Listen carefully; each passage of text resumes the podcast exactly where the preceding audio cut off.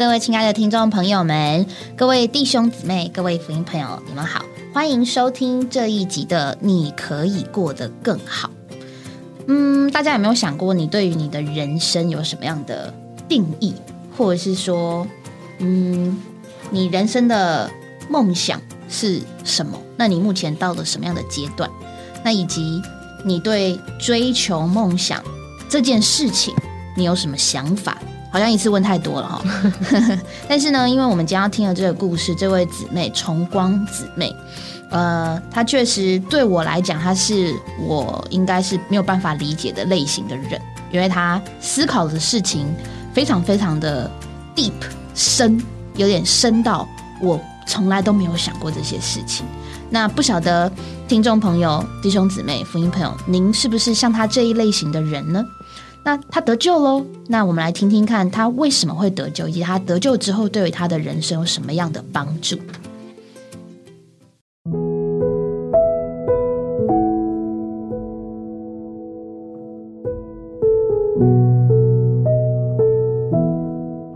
呃，黄崇光你好，嘉乐弟兄您好，各位收音机前的听众朋友们，大家好，我是崇光。谢谢。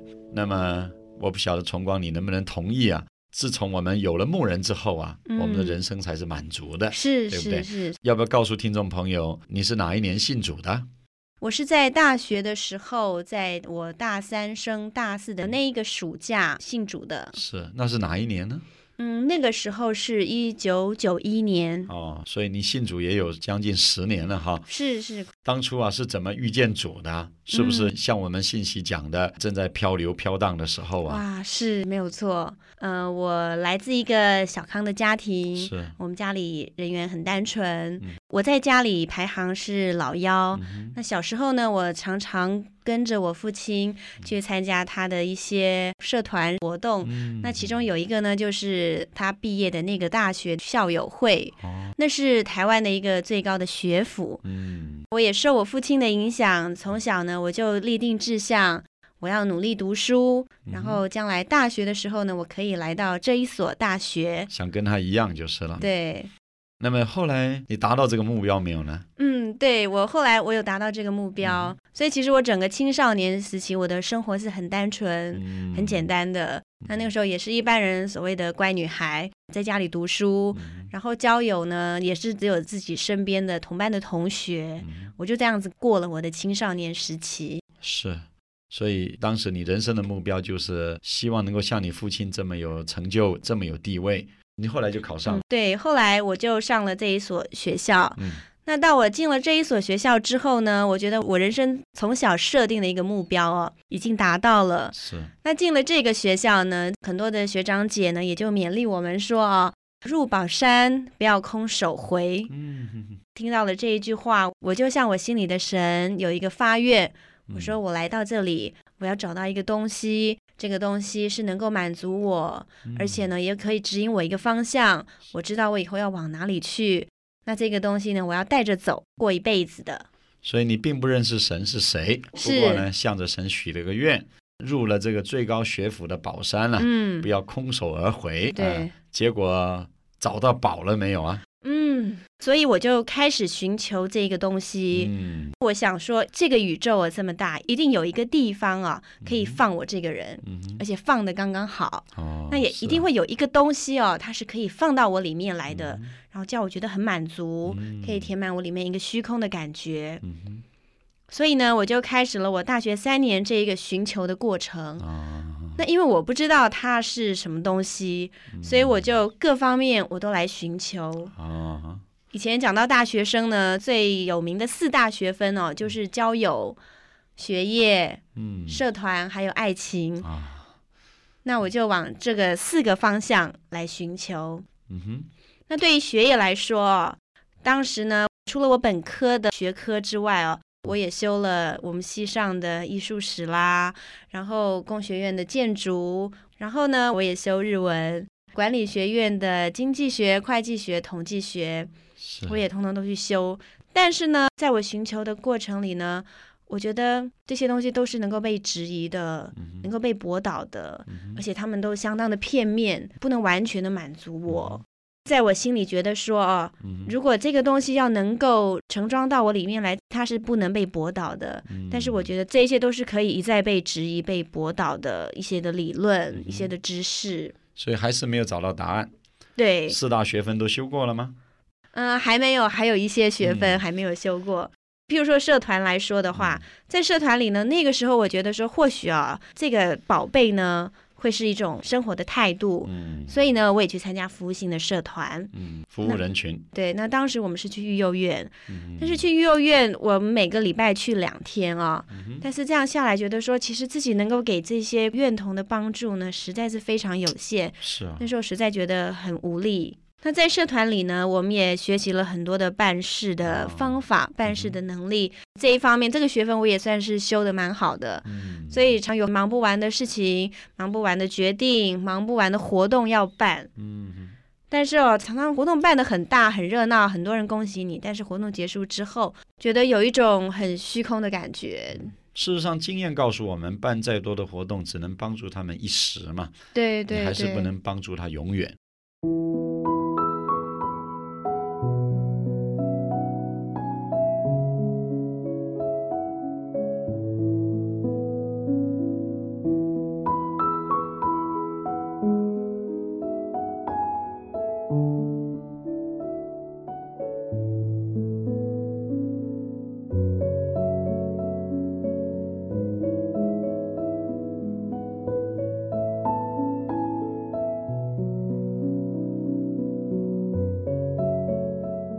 刚才黄崇光告诉我们，他在大学的时候花了很多的代价，追求更多的学业啊，参加了许多的社团呢、结果都不能找到他那个入宝山要得宝贝而回的这个答案。嗯，那么后来不晓得我们黄崇光怎么样继续努力的找下去啊？是。另外还有一个学分就是交友嘛。嗯那在那个时候呢，即使身边很多的同学、很多的朋友、很多的室友，但是我觉得好像没有一个朋友了解我在这个寻求的过程中啊，一个自我的矛盾，而且还有深处的那种孤独、孤寂的感觉。所以那个时候也觉得说，嗯，这个要带走的东西哦，也不是朋友，嗯哼，那有没有遇到爱情啊？爱情也有，但是我觉得好像没办法解决我人生里面很多的疑问、很多的问题。所以友情、爱情都不能解决你这个对虚空的对对感觉。对对。那你怎么办呢？后来我就想说，或许会是一些嗜好吧，嗯，所以也建立一些嗜好的习惯啊，嗯像譬如说弹琴。那个时候也是在学校的琴室里面固定都去弹琴，然后写日记、嗯看电影，嗯还喝咖啡、哦研究咖啡。那那个时候也轻谈。我们学校有一个风气就是轻谈，嗯在谈话里面呢，把人生的意义、我们的理想目标都谈出来。但是哦我觉得这些东西真的越尝试，越觉得这些东西无趣。嗯我几乎啊每一样新的东西，我尝试了大概三个月之后，是。对我来说，它就会失去了那个吸引。那怎么办呢？我想嗯我们也少有人像你这样多面的寻求了。那这个时候还是觉得不能满足，对，嗯这个时候眼看哦，我已经大三了，又要升大四了。是，当初立下的愿望，我已经剩下最后一年了，嗯但我还没有找到这个东西。嗯，这个时候呢，我这个人哦，也变得越来越奇怪，哇，越来越孤僻。嗯，所以那个时候呢，甚至我看电影哦，看到一个地步是选主题来看电影。是当时我对于两类的电影最有兴趣，哦，哪两类啊？一个啊就是讨论生死的电影，最多的就是谈到自杀。哇，只要这个电影里面有一个主题是自杀的，我就会去看，因为我会去了解说他为什么会自杀，他寻求的过程是怎么样。那你这个人生也是恐怕很危险哦。对对，但是我是还没有想要付诸行动。那个时候我还看过一部电影，它是日本的一个电影，它叫《华之乱》，嗯它是讲到日本大正年间的一个女诗人，她叫羽野金子。那在里面呢，有一个情节哦，是讲到自杀，她把自杀赋予了很浪漫的色彩，哎就是他们觉得一个人去死是很孤单的，嗯所以他们自杀呢，他就找了一个朋友说一起去死。那那个时候，我跟一个好朋友，我们也约好，哎，哪一天哦，我要自杀的时候，我们一起去自杀，好不好？嗯，两个人就说，嗯，好。我也有了这样一个伴，哎呀，这真是想不透啊！所以外表看，我看很多人都羡慕你能够有这么好的爸爸，有这么好的家庭，嗯有这么好的学校。是结果呢，想不到里面竟然开始有呃找同伴自杀的念头了。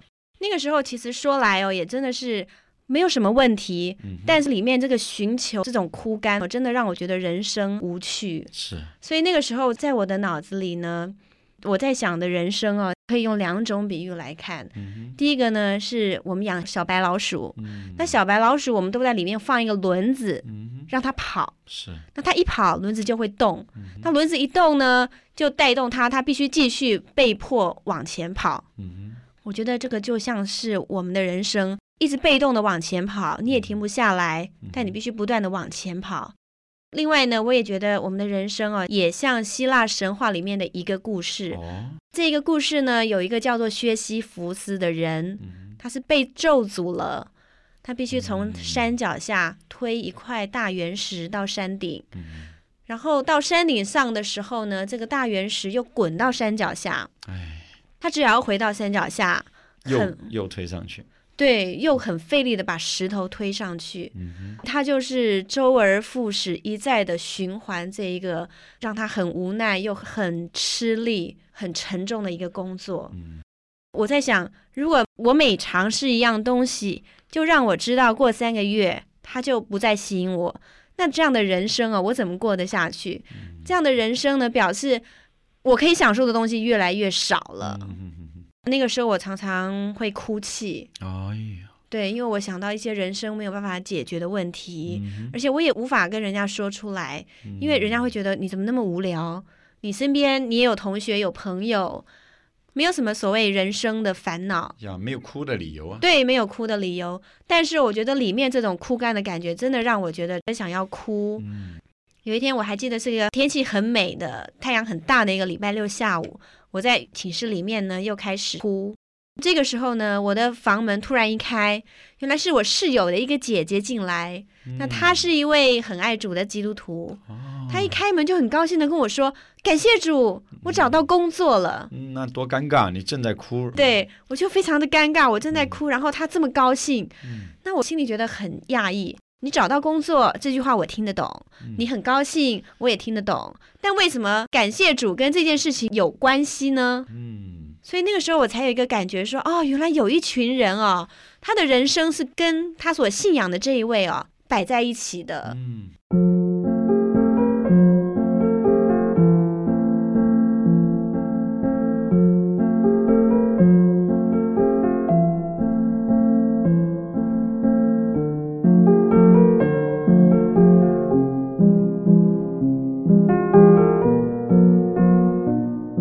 个时候你就开始接触主了吗？嗯，还没有，嗯。但是哦，我的心思里面已经转到说，诶，我寻求了这么多，我唯独就是没有想到它会是我们信仰里面的一个力量。是啊，所以呢，我也就开始往这一方面来寻求。嗯。那么我有一位哥哥，我这位哥哥呢非常的优秀，嗯。他从小一路都是读第一志愿，在学校的时候呢也都是校刊编辑。哦那他的书法字呢也是南部七县市里面的冠军，哦，他的文章呢也是高雄市文艺季的第一名。他本身呢又是网球队、田径队。觉得我这位哥哥哦，他真是意气风发哦，真的是人家诗上所讲的这个千古风流人物。啊，在我念大学的时候，他到美国去读博士。嗯他在美国呢接受了主耶稣。啊，那自从他信主之后呢，我发现我这位哥哥哦，以前是意气风发，嗯但他信主了之后呢，我发现他变得很谦卑，哦，而且很温柔、很敦厚。跟以前那个自得自满的情形都不一样。，对对对，完全不一样。而且啊，我觉得他好像卸下了一切外面的这一些的荣耀。哦，我就觉得说，哦，这一位竟然能够吸引我的哥哥到这个地步，那可能他是真的喽。是啊，所以你一直很希望能够达到你父亲的地位啊，还有他的追求，你也很崇拜你哥哥。想不到呢，却有另外一位呢，成为你哥哥追求的目标，那就是这位、啊、牧养我们的神呢。是是是。不久，我嫂嫂就回国，哦回到台湾来，带我参加了一个福音的聚会。他也是基督徒。是是。那在那一个聚会里面呢，带领聚会的弟兄呢，就问我们说，要不要受浸，归入主的名下。是的，那在当时呢，我也很犹豫，嗯，但是我想想，一个人打算，嗯一个人为自己做决定，这样的生活呢，我觉得我过够了。嗯那我觉得我想试试看，另外一种的生活。啊，所以当时呢，我就点头，我觉得第一步我来跨，我愿意相信、接受主，但第二步呢，我交给这位神，嗯这位神来带领我，我跟他求说，你让我的人生从此不一样。嗯嗯嗯，太好了，所以当时你就相信并且受尽了。是是是那，么信主以后有什么收获呢？有什么转变呢？嗯，信主之后啊，转变可大了。哦，首先呢，我先看到说哦，我以前的这些干渴、这些寻求呢，其实我都是在我魂的部分来寻求。是，对，所以呢，难怪我觉得嗜好不能够满足我，嗯因为我觉得嗜好背后的理论不够深，嗯不够吸引我，是，也难怪知识呢也不能满足我，嗯因为呢，我觉得知识它没有爱，它不够贴近人，嗯也难怪我觉得帮助人这样的生活信念呢，也不能够成为我里面的满足，嗯，因为我发现不论我怎么做。我一切的帮助都是在我所帮助的人的外面，嗯我不能给他任何一个从里面的力量来帮助他。是，一直到我寻求到这位神，我才知道道原来我一直要寻求，是因为我的灵里有需要，啊，但我一直往我的魂去填，嗯等于说走错了门，嗯寻错了方向。是。呃，所以你在大学花了这么多的力量来修这些所谓的四大学分，是，现在回想过来，那都是在魂里面搞故对事。对对，事实上，主耶稣是要做我们生命的粮，是是是，他那个五饼鳄鱼呢，是要供应我们灵里嗯真正的需要。是嗯是是。所以啊，我得救了以后啊，就嗯从里面找到了一个人生的目标，啊，人生的意义。是的，那在后来呢，我也渐渐的看见说，这个宇宙是有意义的。嗯，这个宇宙呢，天是为着地，那地是为着人，对，但人有一个目的是为着神。是的，在我里面呢，就有一个灵这个器官，是。让我来跟神接触，嗯。也让我呢能够为着神。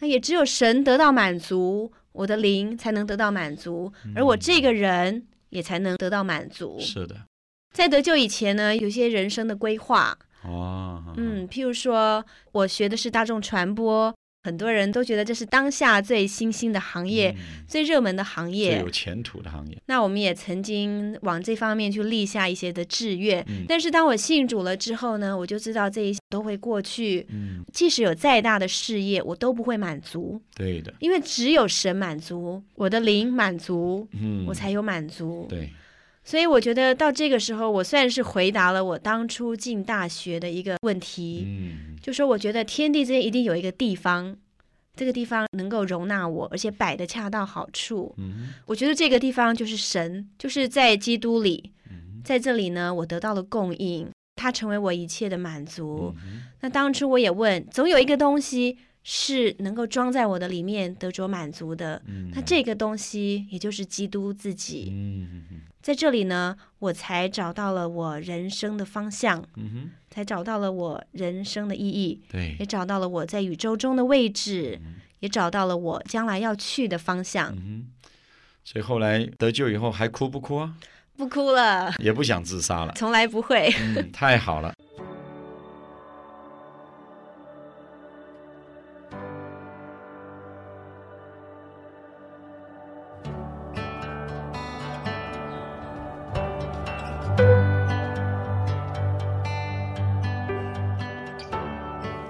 听完这个崇光姊妹，我第一个印象就是啊，我身边没有一个人像她一样，以及就是如果她今天是我的朋友，我就我可能很难一直持续的跟她见面，因为。也许他会一直问我一些我真的没办法回答的问题，然后告诉我好多他知道的理论，然后让我觉得就是呃我头好痛哦这样子。但是也也另外一部分就是，我觉得他是一个非常非常非常认真的人，不晓得这样形容大家能不能同意哦？就是他他的见证，他说他呃中中中间有一句话我觉得很有意思，他说他对他说他那时候他得救，他会得救是因为他觉得他当他自己的人生的主人够了，那时候他才二十岁，哎，就是大学生的时候，哎。然后他说他当人生的主人够了，哇，这个这个我实在是 不想，我我对他可能真的是有超绝的意志吧，对不对？嗯对不对？你就是他他好像做什么事情都可以做到。成功，对啊，他他想干嘛就干嘛，然后他修那么多东西哎，我大学修一个 修一个学系，就就曾经经历差点要被当掉，他可以修那么多，哦，这不简单啦！刘弟兄，这这人很聪明了吧？非常聪明。对啊，嗯您身边有遇过这样子的人吗？应该应该不不少吧？嗯，我我我妈妈当老师，她的学生里面有太多这种啊，非常优秀的人。嗯嗯，这像这样优秀的人呢、他一定思考很多事情，然后他其实是有能力解决的。对，对，他也一直在解决问题，然后他可以很快速的把一件事情消化，然后找到解答，然后就再继续寻找下一个。你看，他除了学业之外，他还有很多其他的嗜好诶。然后，但是他讲到一件事情，就是他不知道为什么就是没有满足，那嗯一直到他听了福音，一直到他知道了什么叫做灵里面的需要。诶这是一个很我们平常不会学到的东西。但是哦，我们从圣圣经的希伯来书可以看见，人有三部分。对，为什么就唯独圣经会来解释人其实是有三部分呢？嗯，就有这个姊妹经见证，她也是说，她觉得她在装东西。对，其实她形容她进大学的时候，就是她觉得她上宝山一定要呃什么，她说什么上宝山？得宝物而一定要回了，对，哇！我大学的时候，嗯，我可以理解她后面时候后面说她要修四个学分，什么社团、恋爱，嗯，呃，还有什么？社团、恋爱、课业吗，课业？呃，对，肯定是还有什么？还有是一个什么？你看我们大学都不认真，没有修满，对，没修满。但对他来讲，就是他是一个很很很很很想要知道好多事情的人哦。那但是他没有满足。那神神的生命，或者是说圣经的解释，反而让他找到答案。哇，他他还在见证当中用了两个比喻，又是这个呃小白鼠。就是跑那个轮子，又是这个希腊神话故事里面一个推石头的人。我当时本来还以为他跟那个在月球上面砍树的那个宇珍，你说那叫什么？吴刚法贵，对我还以为是同一个人，结果根本就不是啊！哈哈哈就是他对于这些人生的解释，他是知道很多的，可是他的人生的解释并没有帮助他得到答案。哇，为什么对他来说，他想要找到答案，他是这么这么的重要呢？刘弟兄，你觉得呢？每个人的层次啊是的确不一样，思考的方向也不一样。比方说，可能我们都爱吃，对，但是有的人吃真的是不一样，嗯，他的讲究到你永远享受不。会觉得他很挑剔吧？呃，不是挑剔，不是挑剔他是真正把味道做出来。哦我我我我碰到一些我的朋友啊，那他们他们真的有鉴赏力，嗯，对不对？你像我我是不会喝酒了，但是我听到那喝酒的人，他可以喝出这个酒那个酒啊，是是是那，喝茶的人，我也不是太懂，他可以喝出那么多对对对，的讲究。没错，那吃饭的人是一样的，你你都难以想象，我没有办法呃形容给你听。嗯所以我的意思就是说，同样是吃，可能有人偏好这个，有人偏好这个啊，同样是试，有人偏好这个，有人偏好。那这个我们亲爱的这个姊妹呢，她是一个聪明人啊，她呃思考的方向比较多元，也很很很多元呢，对。很深入哎，哎而且呢，她也乐于 嗯，尝进试，哎进去了解。嗯嗯。但是呢，她觉得那个东西不够她去研究，为什么？因为她去了解一下，就觉得已经到底了，嗯，就就好像没有办法进去，那她就觉得觉得嗯，人生没有那么有意义嘛，对，没有一个东西让他觉得值得继续哎深入。嗯比方说，呃，这个音乐弹琴的人，弹琴会弹琴的人很多啊，但是能够像郎朗那样弹琴的人，就是不多，嗯就是只有他一个。他能够弹到那样，就是你可以因为他的音乐如醉如痴嘛。嗯，那你你怎么办？他就是层次不一样，对他每个都不一样。那他呢，像这样的人呢，有他的聪明智慧，但是呢，也让他处处碰壁，嗯。觉得不够不够不够完美，不够好，也不够他值得让他的一生去去探索了，嗯。所以他是非常的失望。那像这种有的时候呢，啊、我们会觉得，哎呀，这人真是，哎，自找麻烦，对不对？哦，自寻烦恼哎自寻烦恼，自讨苦吃，怎么会这样？怎怎么会这样呢？但是他有他的范围，对啊，哎，那也不是他愿意意的嘛他。有他的范围。嗯，加上他的哥哥也是很优秀，这个家是很优秀的一个家。嗯嗯嗯是但是我觉得真的庆幸的一件事，感谢主。哎，我们的神不是光有爱，不是光有能力，嗯不是光有丰富，他实在是一个有深度的神。阿门。对，哎，所以当这位神来遇见他的时候，他才发现原来神在他的身上有作为。那这些东西啊，我们今天也没有办法一时两刻的跟所有的听众朋友能够解释的清楚。那我只是告诉你一件事：神不是只要帮你的忙，嗯嗯嗯神要把你带到一个荣耀的境地，嗯，是跟他完全调和在一起。这是没有任何人可以想象到，神愿意我们摄入到神的范围，嗯，对，对不对？嗯。雨珍啊，嗯。可能你也很爱我们，嗯，但是啊，你没有办法想到要把我们通通都摄入你全部的生活，对，对不对？他他 那这个怎么做？我们一周接一次面对他的人可能都够了。对不对？还还可以多一点，没关系。对，所以所以雨珍要面对婚姻，你知道，她不是嗯只是嫁给一个人，对，你要让有一个人完全摄入到你的生活，嗯，到底是你主动还是别人主动？嗯你要知道，神呢？对，你觉得跟神在一起有趣吗？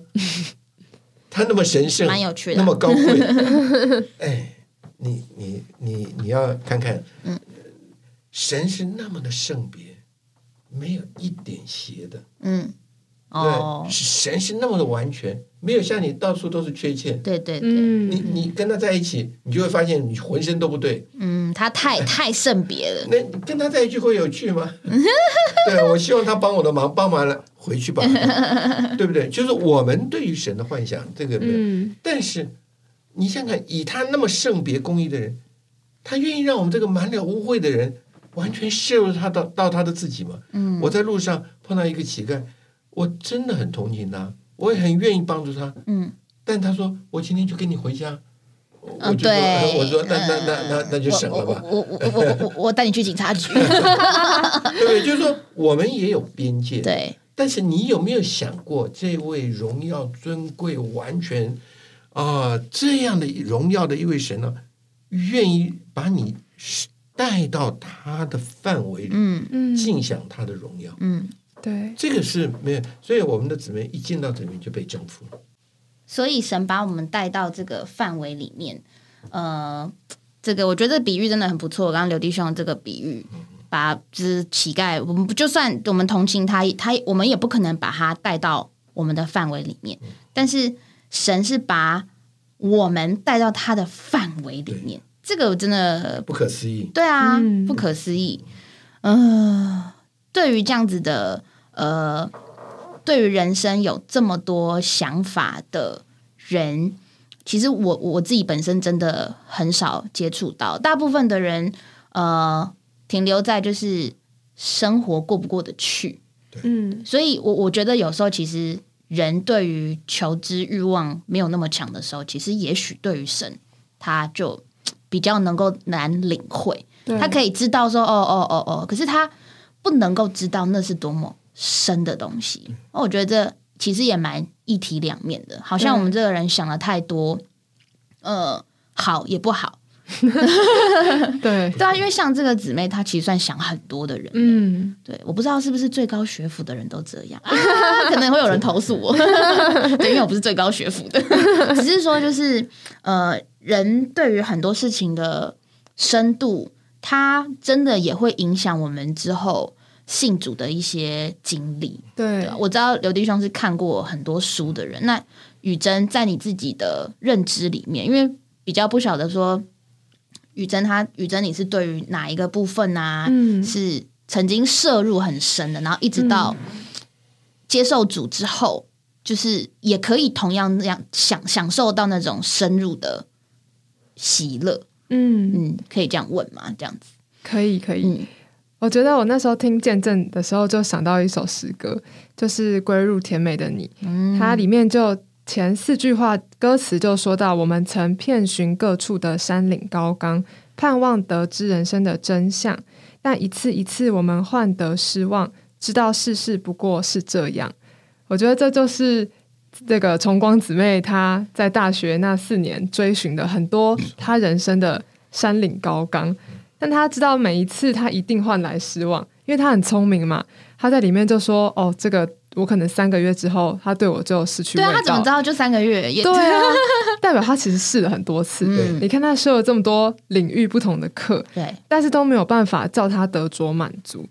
但我觉得，虽然我也没有像他这么聪明，就是去尝试了这么多东西，但我觉得我们的人生一定很多在寻找很多的我们自己的山岭高岗。嗯，但我们寻得之后，其实不管你的学历是如何，或是你的身份如何，嗯一样的就是我们都会感觉虚空，嗯我们都会感觉我们深处有个东西没有办法被满足。嗯就是我也是有一个小小梦想的人，嗯我以前就觉得我长大一定要参与一部电影的拍摄。哦，哎，雨珍 是电影学系毕业的，对不对？对，我是念广电系毕业，嗯，然后我就觉得广电系这是我人通常都有，崇高理想。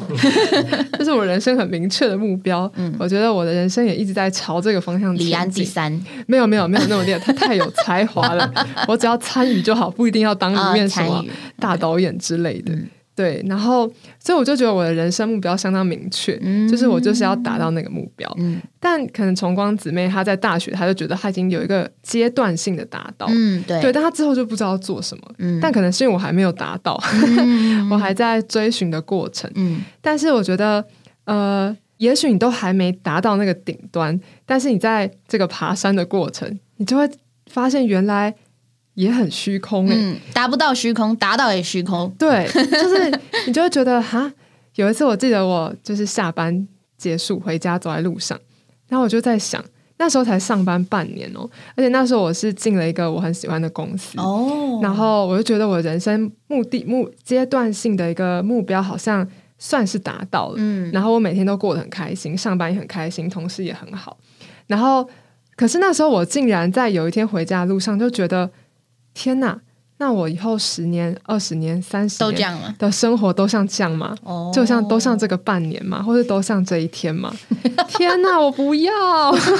但是就会觉得，就有一种哦，就是这样的感觉。嗯，那时候是我人生第一次感到非常虚空，嗯，然后对这对于这个梦想也没有这么强烈的渴望了，嗯嗯，对，有点迷失。嗯。对，但是我很喜欢这个诗歌的后面，嗯。他说：“直到一天一天你来途中遇见我们，嗯，将你可爱的胸怀敞露，对。我，们就被吸引归入甜美的你，得着人生的真谛实意。阿妹，对啊，就是有一天主就来遇见我们，嗯然后我们就知道哦，原来我的人生和神的计划有关。嗯也就是从那一次我的那个小小的过程之后，就开始也要想寻找我人生的满足。嗯然后我就在看看周围的弟兄姊妹，因为我从小就是基督徒，嗯我觉得他们都好喜乐哦。嗯，也许不是念到最厉害的学校，对，也许不是有最高的成就，但他们身上却散发出一种很满足、很安息的感觉，嗯。不是像这样汲汲营营的，好像要去达成某件事。嗯，对，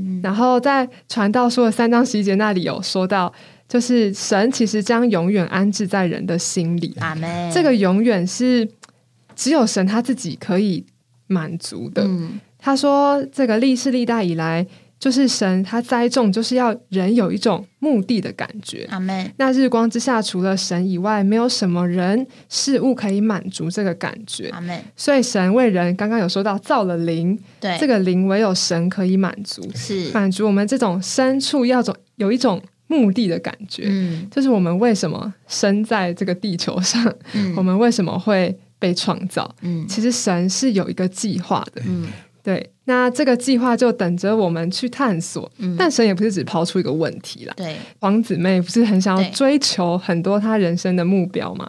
但我觉得现在我们可以转个方向，我们可以追求神，嗯因为神在圣经说他是追测不尽的，嗯，就是人是追不完的，嗯它的丰富是你享受不尽的。嗯我们都可以在这个人生的途中，他来遇见我们后，我们就开始追求这位神。嗯我也觉得就得到我人生中很大很大的满足。嗯嗯，那也许我还有这个小小的梦想，但味道完全不一样，因因为我知道我人生的真谛实意在于这位神和他的计划，嗯觉得这使我非常的喜乐。嗯，很少听到雨珍讲自己的事情，所以以后可能我要多问一点。没问题。对啊，讲的非常好。我也有一首诗歌，嗯，那再补充本七百二十五首。那因为这个姊妹她很聪明嘛，我就想到一首诗，就是这首诗歌《聪明的人》。对，那诗歌歌词是这样，就是聪明的人考虑的太多，嗯圣灵流到，还慢慢研究，难怪主向他们就封住，像婴孩他就乐意显出来。但聪明的人，呃，他就是想的比较多。嗯那婴孩呢？婴孩什么都没有嘛，他也什么都不会想嘛，他就是基本就是接受，他就接受。对，那这首诗歌的名字就叫做《小孩子与小牛犊》。其实圣经当中也有一句话，就是清心的人有福了，因为他们必得见神。那愿我们都能够做这样清心的人。其实接受主的恩典不需要用想的，不需要，你只要接受，就是接受就可以了。那无论你怎么经历，你能够先接受，你就先得着了这一份嘛。那就是其实是非常简单的。愿主祝福听到这个故事的，不管你是聪明人或者是愚拙的人都没有问题，因为神的生命要进到你的里面，带你进到他神圣的范围里。你所领略的人生，跟你认为人生它的目标跟目的，会对你有完全的解答，而且神的话也是会向你完全的敞开。那我们下期再见喽，大家拜拜。拜拜。